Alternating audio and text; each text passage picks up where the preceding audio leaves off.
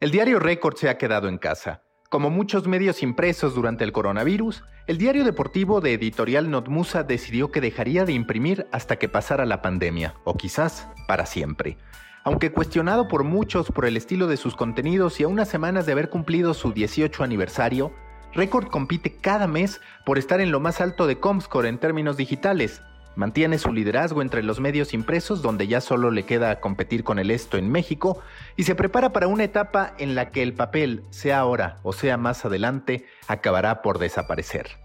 Para hablar del modo en que están asumiendo la crisis, del estado actual de la marca en términos cualitativos y cuantitativos, y sobre si la edición impresa en verdad volverá una vez que descubramos la nueva normalidad, hablo con Carlos Ponce de León, director de Record.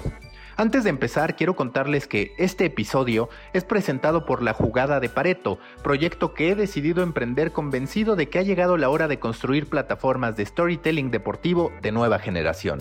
La Jugada de Pareto es un proyecto de Storybaker que hago en alianza con Iván Pérez, periodista especializado en datos e investigación en torno al deporte. Ahora sí, vamos con The Coffee Call, Carlos Ponce de León, director Diario Record, México.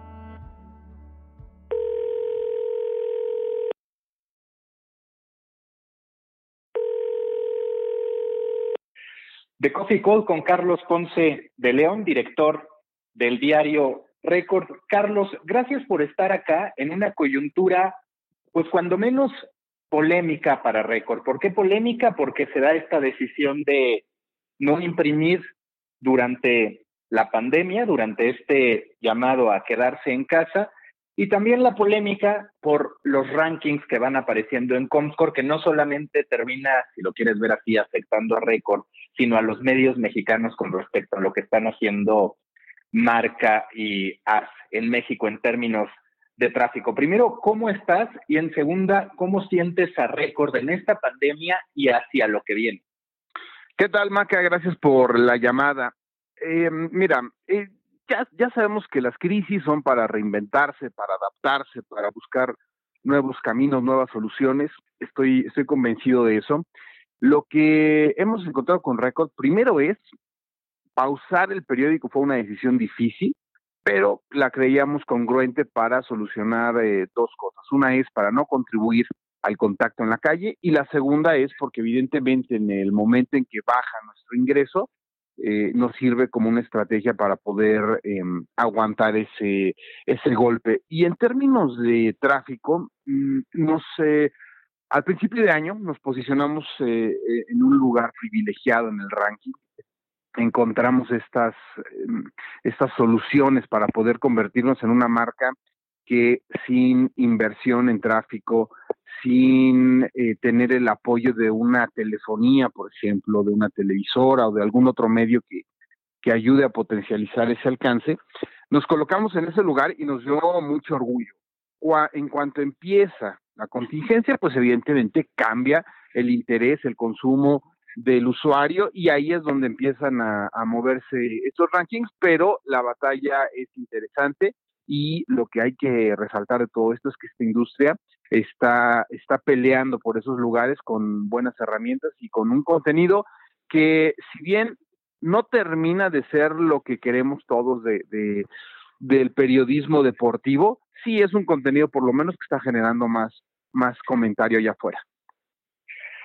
Cuando tú escuchas los comentarios sobre la pausa de récord, principalmente competidores o gente que no es tan afín a récord, se esboza la posibilidad de que esta pausa impresa en realidad no sea pausa. Aquí con total honestidad, ¿cabe la posibilidad de que no regrese récord al impreso o es 100% claro que se trata solamente de una pausa en lo que llegamos a esta nueva normalidad, como se le está llamando?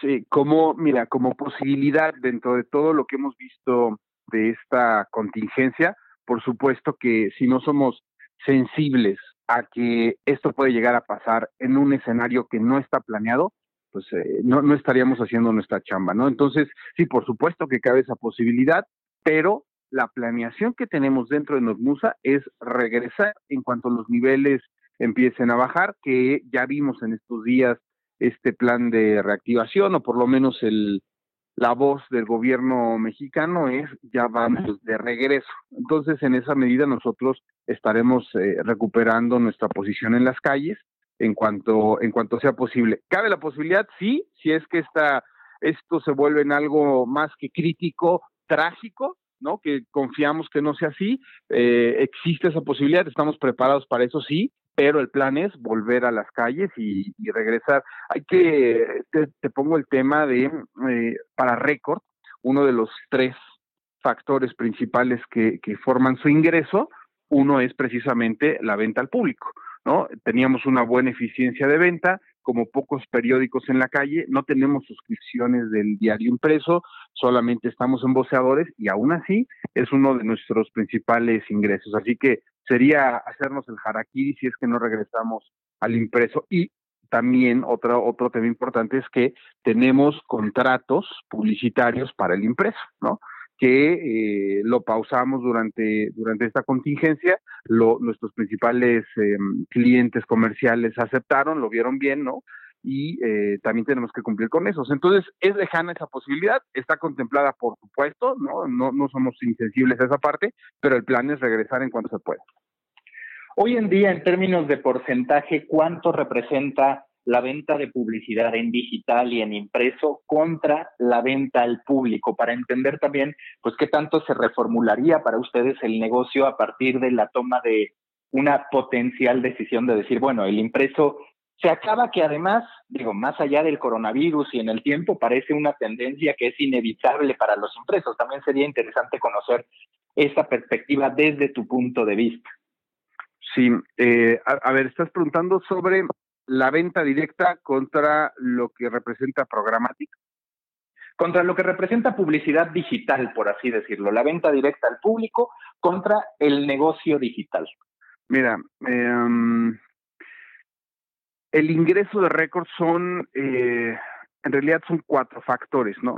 Uno es la venta del diario al público, otro es la venta de publicidad directa, es decir, lo que nuestro equipo comercial logra colocar por sus medios la pauta que, logran eh, vender y en este sentido tenemos un equipo 360, es decir, que no sale a vender solo digital o solo periódico o solo las revistas o los suplementos o redes sociales, sino que hace, trata de incorporar campañas que tengan todas estas salidas de plataforma.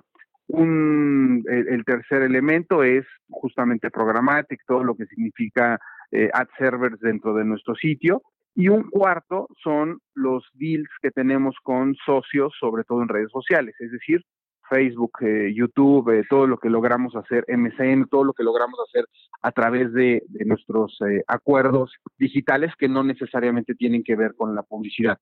Em, te puedo decir que la publicidad digital en general es todavía no representa un porcentaje que pueda mantener a una redacción. Todavía no, no podríamos vivir solamente de la parte digital. Todavía necesitamos de los otros, de las otras salidas del negocio para poder eh, subsistir como marca y que, y que se mantengan dando.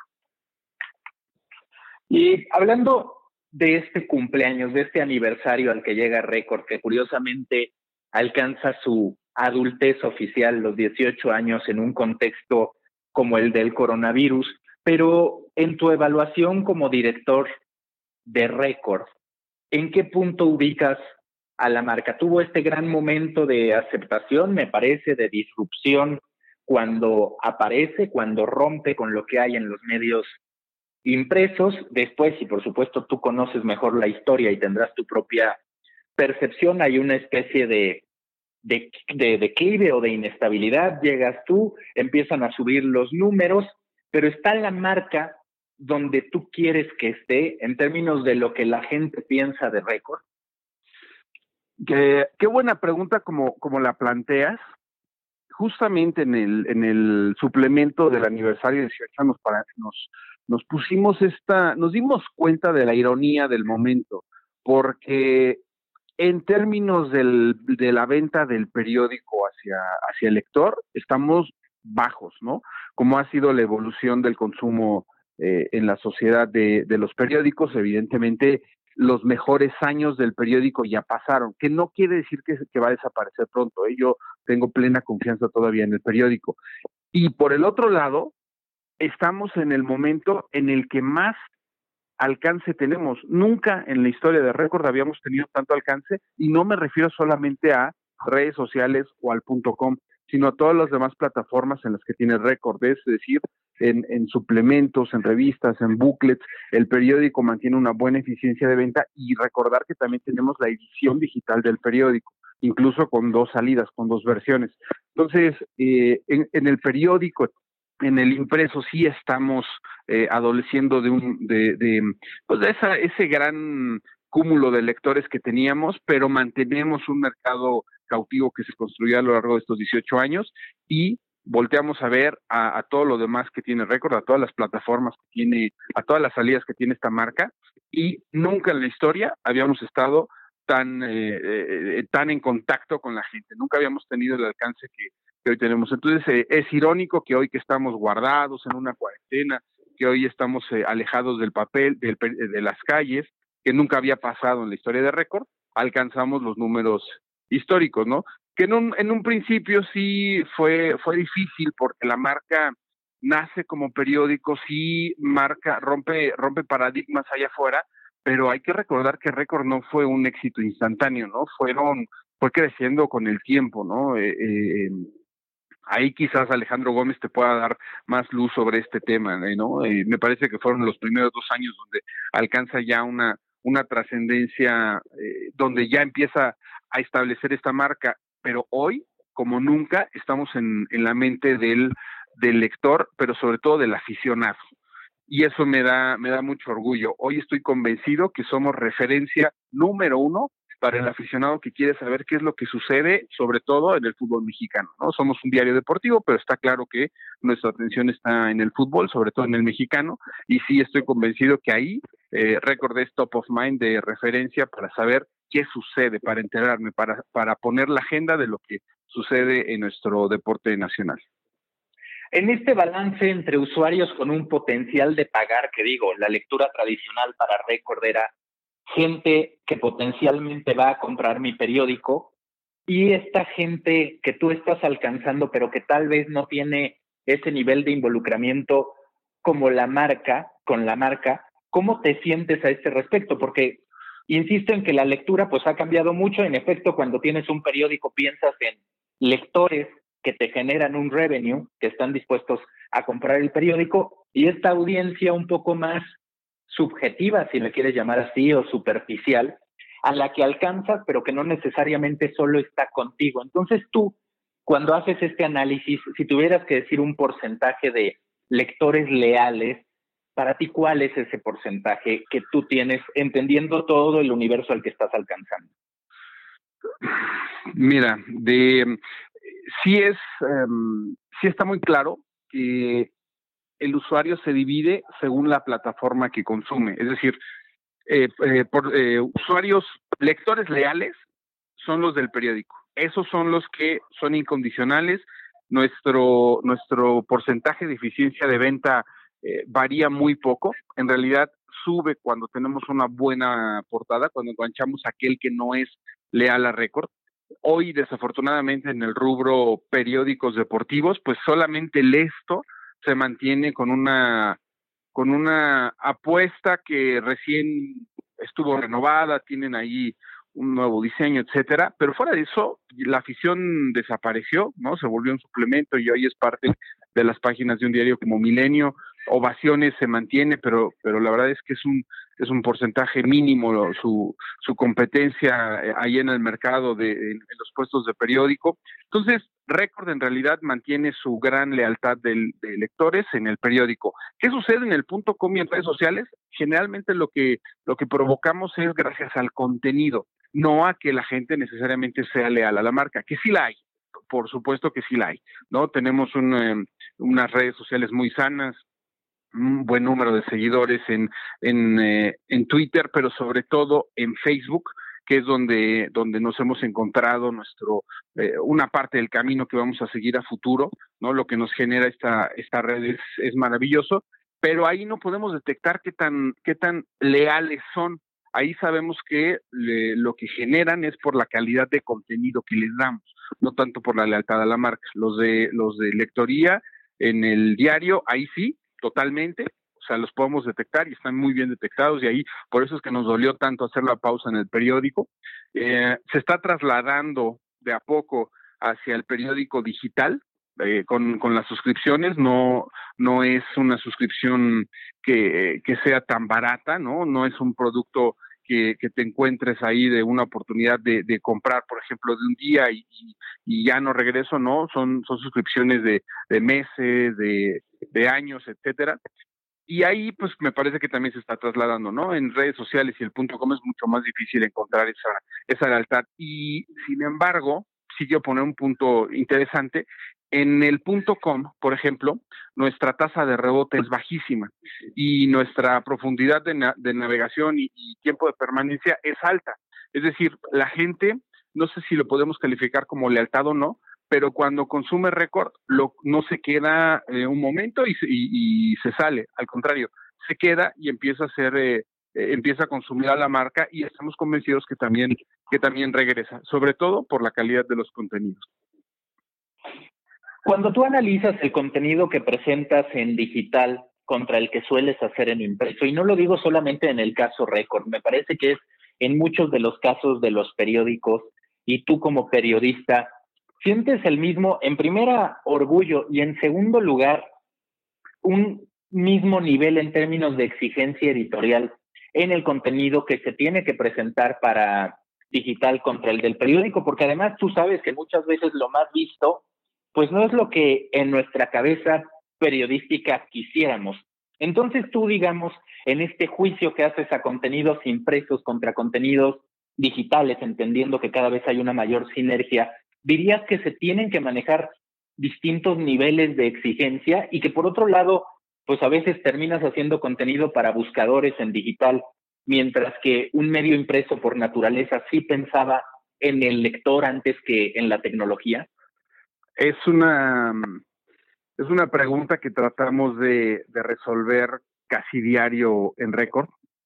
Por la naturaleza del medio, que nace como periódico, la exigencia es la de un periódico, justamente, que yo estoy convencido que es el último resquicio del buen periodismo en los medios, ¿no? No, no televisión, no radio, no punto com como tal, no, no redes sociales, sino del, del buen quehacer de la profesión, es aquel medio que todavía tiene en su base un periódico, ¿no? Un, diario impreso.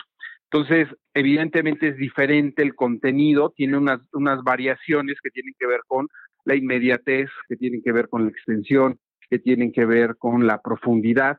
Lo de .com es, hay que sacarlo y hay que sacarlo ya con una cabeza atractiva, con una cabeza que te posicione en el buscador, con una cabeza que atraiga al lector eh, de forma instantánea, ¿no? Y te genere un clic y, todas las bondades que tiene el punto com.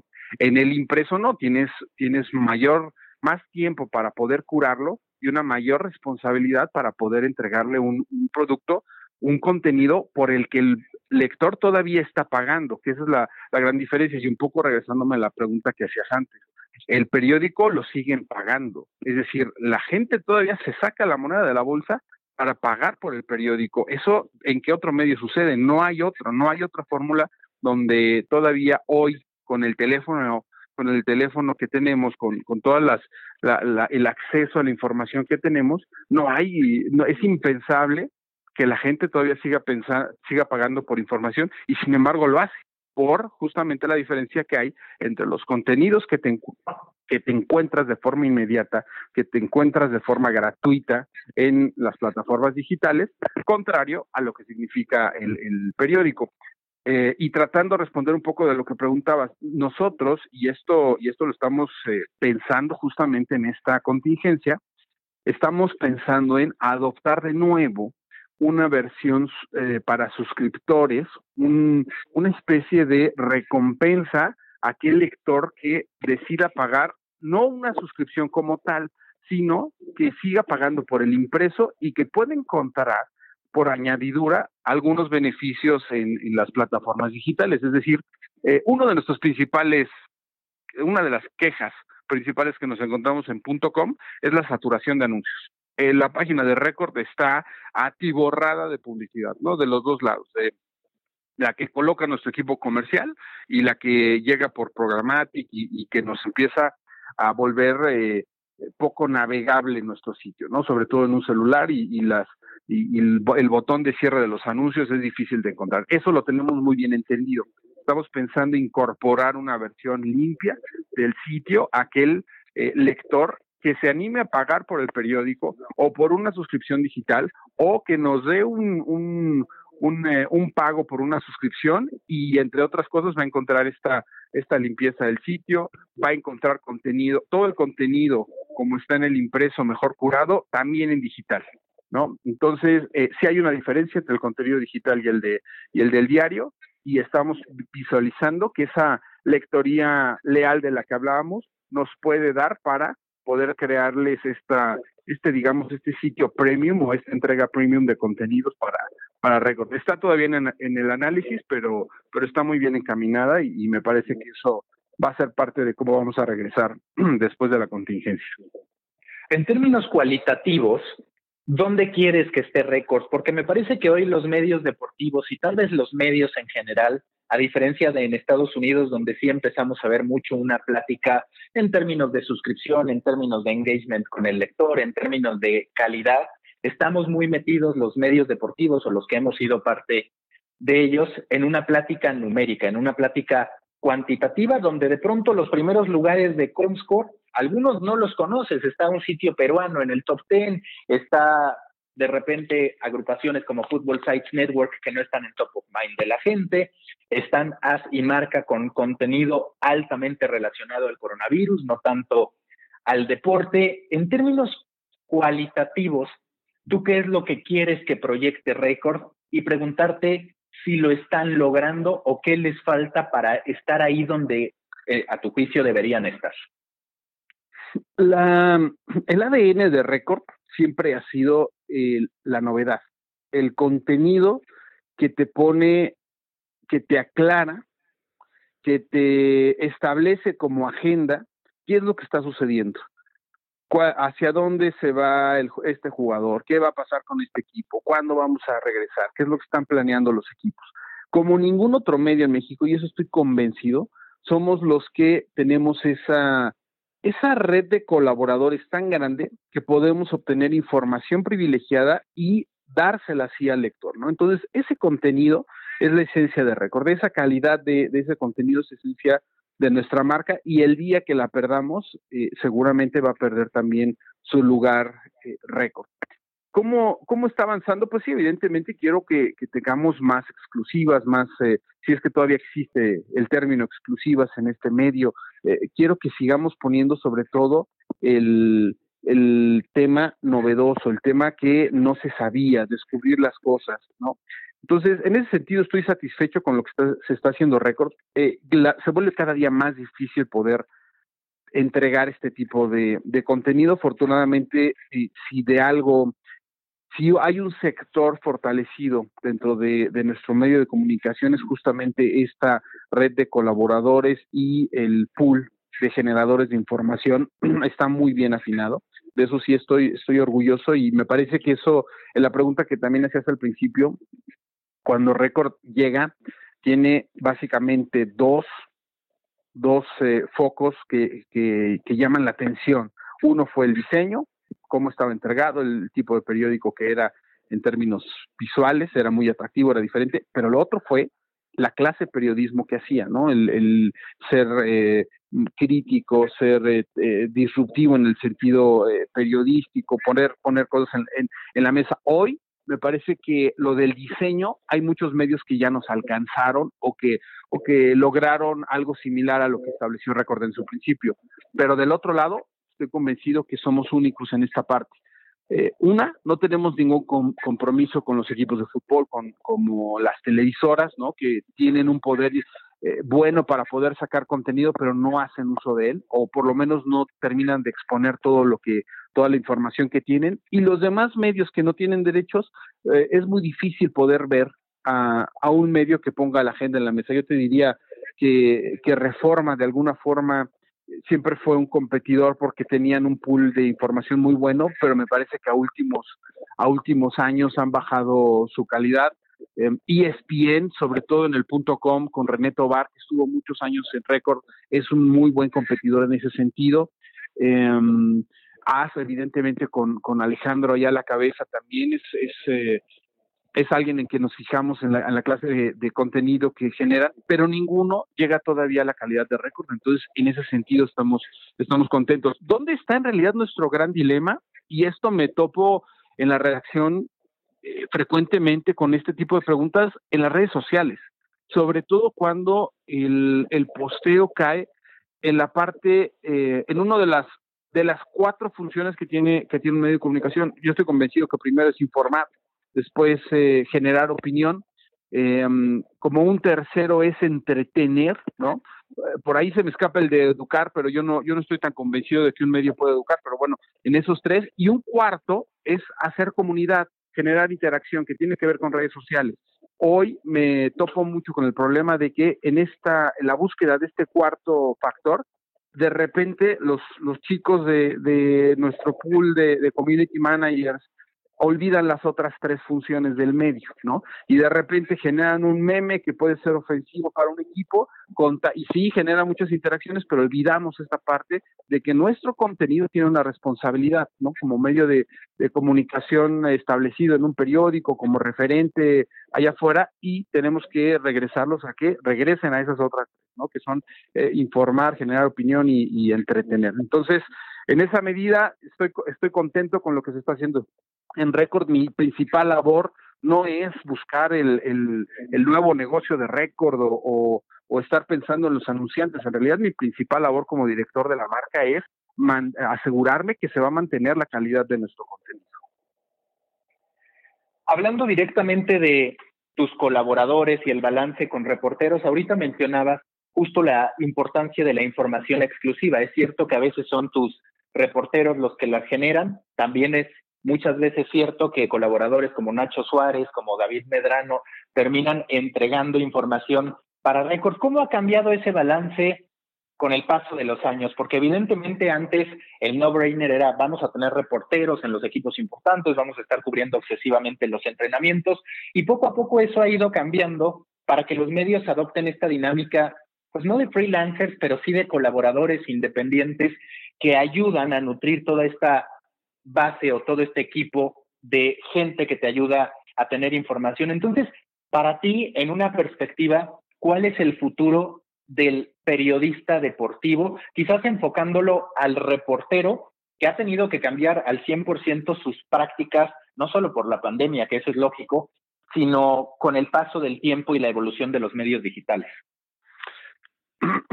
Creo que se puede ejemplificar con lo que sucede en récord. Somos somos fuerzas básicas de la industria. Muchos de, mm, muchos protagonistas que están allá afuera pasaron en algún momento por récord. Hoy, eh, si dividimos en dos la categoría de, de, quienes nos entregan información. Por un lado está el pool que está eh, en casa, que está en la redacción, que está compuesto por reporteros y fotógrafos, ¿no? Que también hay que meter ahí a, los fotógrafos, que, que, últimamente esa, esa función también ha evolucionado, nos entregan notas, no solamente son, son imágenes, hoy, hoy tienen un rango de, de, percepción distinta a la del reportero que está en la tribuna en un partido, ellos están en cancha y nos pueden entregar notas, así que están, por un lado, reporteros y fotógrafos, y del otro están los colaboradores externos. Según mi experiencia, lo, lo, que he visto es que cuando crece el reportero, de entrada son los reporteros, eh, también los podemos dividir en, rangos de edad con referencia a los colaboradores. Generalmente el colaborador es el que tiene mucha más experiencia y tiene ya camino recorrido. Alguna vez empezó como reportero o alguna vez estuvo en esa posición y después, conforme va creciendo su, su protagonismo, conforme va eh, teniendo mayor eh, experiencia, mayor credibilidad, ¿no? Eh, empiezan a brincar a otros medios. Esto sucede en récord. Nuestro pool de reporteros es, es, em, es eh, notable como cada año vemos salir a nuevos reporteros hacia otros medios de comunicación. La última fue Sarit Sosa, que fue quien cubrió el último mundial para récord. ella tenía como fuente América y eh, hace poco TV Azteca la buscó y hoy ya es eh, ya está es reportera que sale a cuadro en, en TV Azteca en fútbol, ¿no? Entonces, eh, como ese ejemplo hay muchos, los reporteros por un lado nos entregan sus primeros años, nos nos, nos aprovechamos en dos lados, ¿no? Hacia nosotros les entregamos un lugar que antes era muy difícil ganarse, ¿no? Poder poner ya la firma en un en un periódico antes era muy difícil, hoy se vuelve relativamente más sencillo, ¿no? Y les damos las herramientas para que ellos empiecen a, generar contenido, crezcan. Y por el otro lado, ellos, eh, con su inexperiencia, ¿no? Empiezan a, generar este contenido. Muchas veces los terminamos ayudando desde la redacción. Y cuando se vuelve un reportero maduro, un reportero que ya es capaz de generar portadas, generalmente viene este, esta búsqueda de otro medio que dice, oye, este, yo te quiero conmigo y empiezan a saltar. Entonces, y, del otro lado, pues son de alguna forma aquellos reporteros que empezaron a en algún momento con, eh, con récord, como con esta función de salir a la calle y buscar contenido, y hoy están en diversos medios que ya están eh, freelanceando y también tenemos ese, ese modelo de colaborador. Eh, básicamente son tres tipos de colaboradores. Aquel que tiene una personalidad eh, suficientemente fuerte como para, para que sin saber de qué está hablando el, el lector vaya a consumir ese contenido, ¿no? Tipo Luis García, eh, Martinoli, José Ramón Fernández, David Faitelson, es decir, estos grandes nombres que hacen, que le dan brillo al periódico.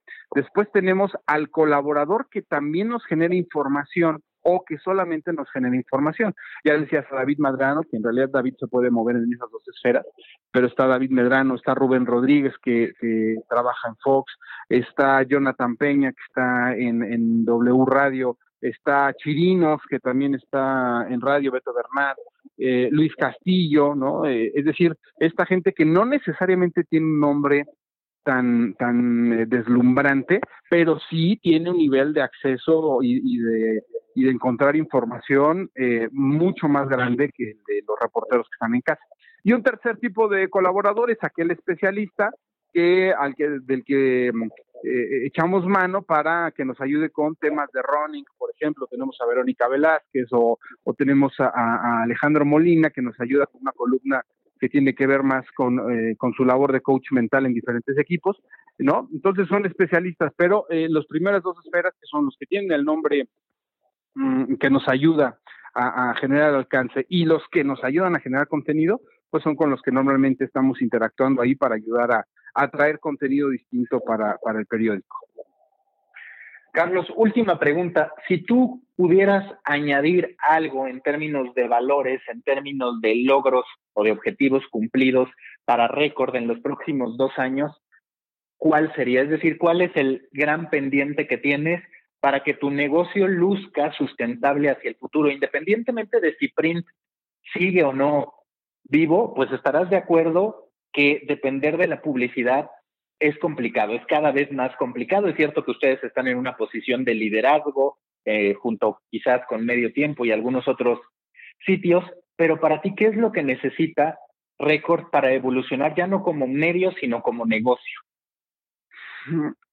Pues mira, de entrada es entender eh, qué sucede con esta industria, ¿no? El, el término negocio como tal eh, en los medios de comunicación cambió diametralmente. Hoy ya un medio de comunicación ya no es negocio. Quizás el último lugar donde se puede hacer un gran negocio en medios de comunicación tiene que ver con los derechos de transmisión. Nosotros no los tenemos, así que no estamos eh, buscando esa parte. Eh, ¿Cómo vamos a evolucionar? Sí, por supuesto, tenemos un alcance muy grande en lo digital, etcétera, pero yo creo que va a ser con eh, poder mantener la calidad de contenido gracias a que el lector se interese y que empiece entonces a, inscribirse a estos modelos de, pago de contenido y entonces haga que un medio de comunicación se mantenga de esa forma, ¿no? Mantenga la calidad de esa forma. Yo creo que sí hay todavía un espacio para los anunciantes. Em, sí, sobre todo si eres una marca, eh, una marca fuerte, una marca que ayude a transmitir los valores que, que tienen los, los patrocinadores y, en el universo deportivo, pues hay muchísimo de dónde explotar todavía. Estamos atravesando un momento bien difícil, donde pues es el principal de, una empresa, de una marca, el principal departamento o el primero que sufre eh, que le cierren al agua es justamente el, publicitario, ¿no? Eh, el de marketing. Pero yo, yo estoy, eh, yo estoy convencido que en 2021 vamos a terminar eh, cosechando todo esto que no pudimos hacerlo en 2020, ¿no? van a venir muchos eventos, va a venir eh, Juegos Olímpicos, todo lo que estamos pateando hacia el siguiente año vamos a terminar de capitalizarlo, siempre que seas un medio, siempre que mantengas una marca que esté entregando este contenido de calidad, porque al final de cuentas el lector, aunque sí se va con el meme o sí de repente eh, tiene que ver con si es una información eh, eh, benéfica o perjudicial de su equipo, ¿no? Y te termina de calificar, es cierto, o sea, eso es, eso es el gran riesgo que tienen hoy las redes sociales, que ellos pueden terminar calificando, pero al final de cuentas estoy convencido que el aficionado necesita esa información y en el momento en que, se que empiece a ver mermadas las fuentes de información eh, creíbles, las, las fuentes que realmente sabes que lo que está poniendo es real, va, va a empezar a demandarlos, va a empezar a, necesitar o va a empezar a, recurrir a estos medios que todavía le están dando un contenido que tiene cierta calidad y, certeza. Entonces, de esa forma, yo creo que Record va, va a mantenerse siempre que pueda, que pueda no, bajar el listón que, que, ha puesto ya para su contenido y la oportunidad de poder crear una suscripción sí está, sí es latente, sí es una, una forma de, poder mantenerse allá afuera, además de la publicidad, insisto. Eh, no, ¿Sabes cómo va a ser realmente la, la publicidad? O ya no va a ser el display, es decir, ya no no te voy a poner una página necesariamente para que pongas tu anuncio o no va a ser el, el box banner el que te el que te atraiga para hacer una inversión sino el, eh, el contenido hecho a la medida no hacer content marketing generar generar ya productos que machen las dos áreas no tanto la editorial como la comercial. Y por ese camino no hay hay ejemplos muy buenos allá afuera pero creo que también ese camino nos falta por explorar o, o por explotar y también es otra de las soluciones que vamos a encontrar a futuro. Carlos, muchas gracias. Espero que ya que pase toda esta pandemia podamos en algún momento tener un episodio en condiciones normales. Muchas gracias y suerte para Record, que al final también es algo curioso esta batalla nacionalista, si lo quieres ver así, que se da entre medios de origen mexicano y medios internacionales. Los medios se han globalizado y tal vez lo que ha faltado es que los medios mexicanos viajen a otros países. De acuerdo, ese, ese es otro, otro terreno que no se ha explorado, ¿no? O que se intentó en un momento y que no, no tuvo finalmente el resultado querido y, es ir a, por ejemplo, por el mercado de Estados Unidos, ¿no? Que también es un, es muy atractivo. Esa puede ser otra de las soluciones. Pues gracias a ti, Maca, y por supuesto nos estaremos escuchando ya en una oportunidad para poder seguir debatiendo estos temas. Gracias, hasta luego. Saludos.